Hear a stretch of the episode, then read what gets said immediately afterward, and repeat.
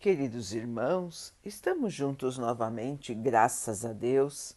Vamos continuar buscando a nossa melhoria, estudando as mensagens de Jesus, usando o livro Espírito da Verdade, por espíritos diversos com psicografia de Chico Xavier e Valdo Vieira. A mensagem de hoje se chama Crítica, capítulo 12, item 2 de O Evangelho segundo o Espiritismo.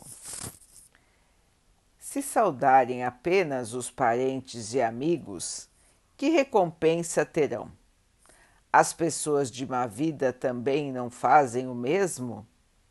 E se fizerem o bem apenas para aqueles que fazem o bem a vocês, que recompensa terão?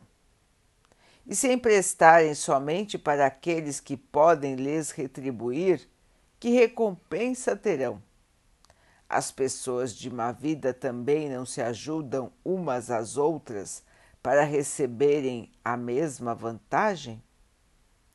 Quanto a vocês, amem os inimigos, façam o bem a todos, emprestem sem nada esperar em troca, e suas recompensas serão bem maiores. Serão os filhos do Altíssimo pois ele é bom para os ingratos e também para os maus.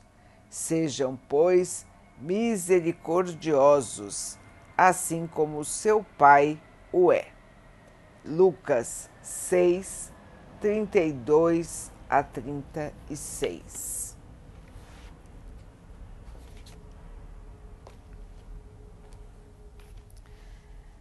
Se você está na hora de criticar alguém, pense um pouco antes de iniciar. Se o parente está em erro, lembre-se de que você vive junto dele para ajudar. Se o irmão revela procedimento lamentável, recorde que existem moléstias ocultas que podem atingir você mesmo. Se um companheiro faliu, é chegado o momento de substituí-lo em trabalho até que volte. Se o amigo está desorientado, medite nas tramas da obsessão. Se o homem na atividade pública parece fora do eixo, o desequilíbrio é problema dele. Se existem desastres morais nos vizinhos, isso é motivo para auxílio fraterno, porque esses mesmos desastres provavelmente chegarão até nós. Se o, prime... Se o próximo caiu em falta, não é preciso que alguém lhe agrave as dores da consciência. Se uma pessoa entrou em desespero, no colapso das próprias energias, o azedume não adianta.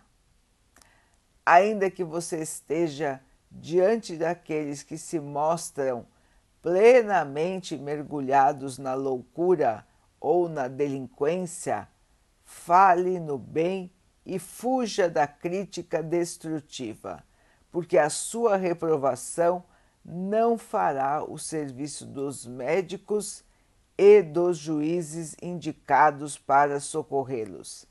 E mesmo que a sua opinião seja austera e condenatória, nisso ou naquilo, você não pode esquecer que a opinião de Deus, Pai de nós todos, pode ser diferente. André Luiz. Meus irmãos, um guia para que nós não caiamos na tentação da crítica a tudo e a todos. Paciência, boa vontade, humildade, entendimento de que o comportamento das pessoas é ditado por uma série bem grande de situações os irmãos podem estar agindo em erro por sofrerem por alguma outra razão, por estarem sob a influência de espíritos inferiores, podem estar caindo em dificuldades que vieram até a Terra para sanar,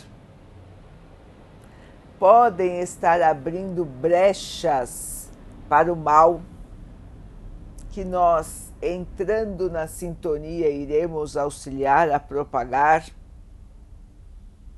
então, irmãos, existe uma série enorme de razões que podem estar por trás de um irmão ou de uma irmã que nós estamos a criticar. Precisamos então, irmãos, tirar de nós esta este costume de ficar criticando, julgando e condenando a todos que estão ao nosso redor. Precisamos aprender a ciência do bem, da amizade, da boa convivência, do amor fraterno. Meus irmãos, não percamos mais o nosso tempo falando de coisas inúteis e que ainda podem gerar quadros mais graves, mais intensos e mais tristes. Vamos, irmãos, caminhar olhando para nós e buscando purificar os nossos espíritos. Existe muito trabalho a fazer na Terra, irmãos. E a Terra é planeta de provas e expiações. Portanto, estão aqui aqueles que querem se iluminar, aqueles que querem aprender seguindo a conduta do Mestre Jesus. Meus irmãos, não vamos mais cair na tentação da crítica, mas vamos sim ser críticos para conosco e pacientes e bondosos para quem nos prejudicar.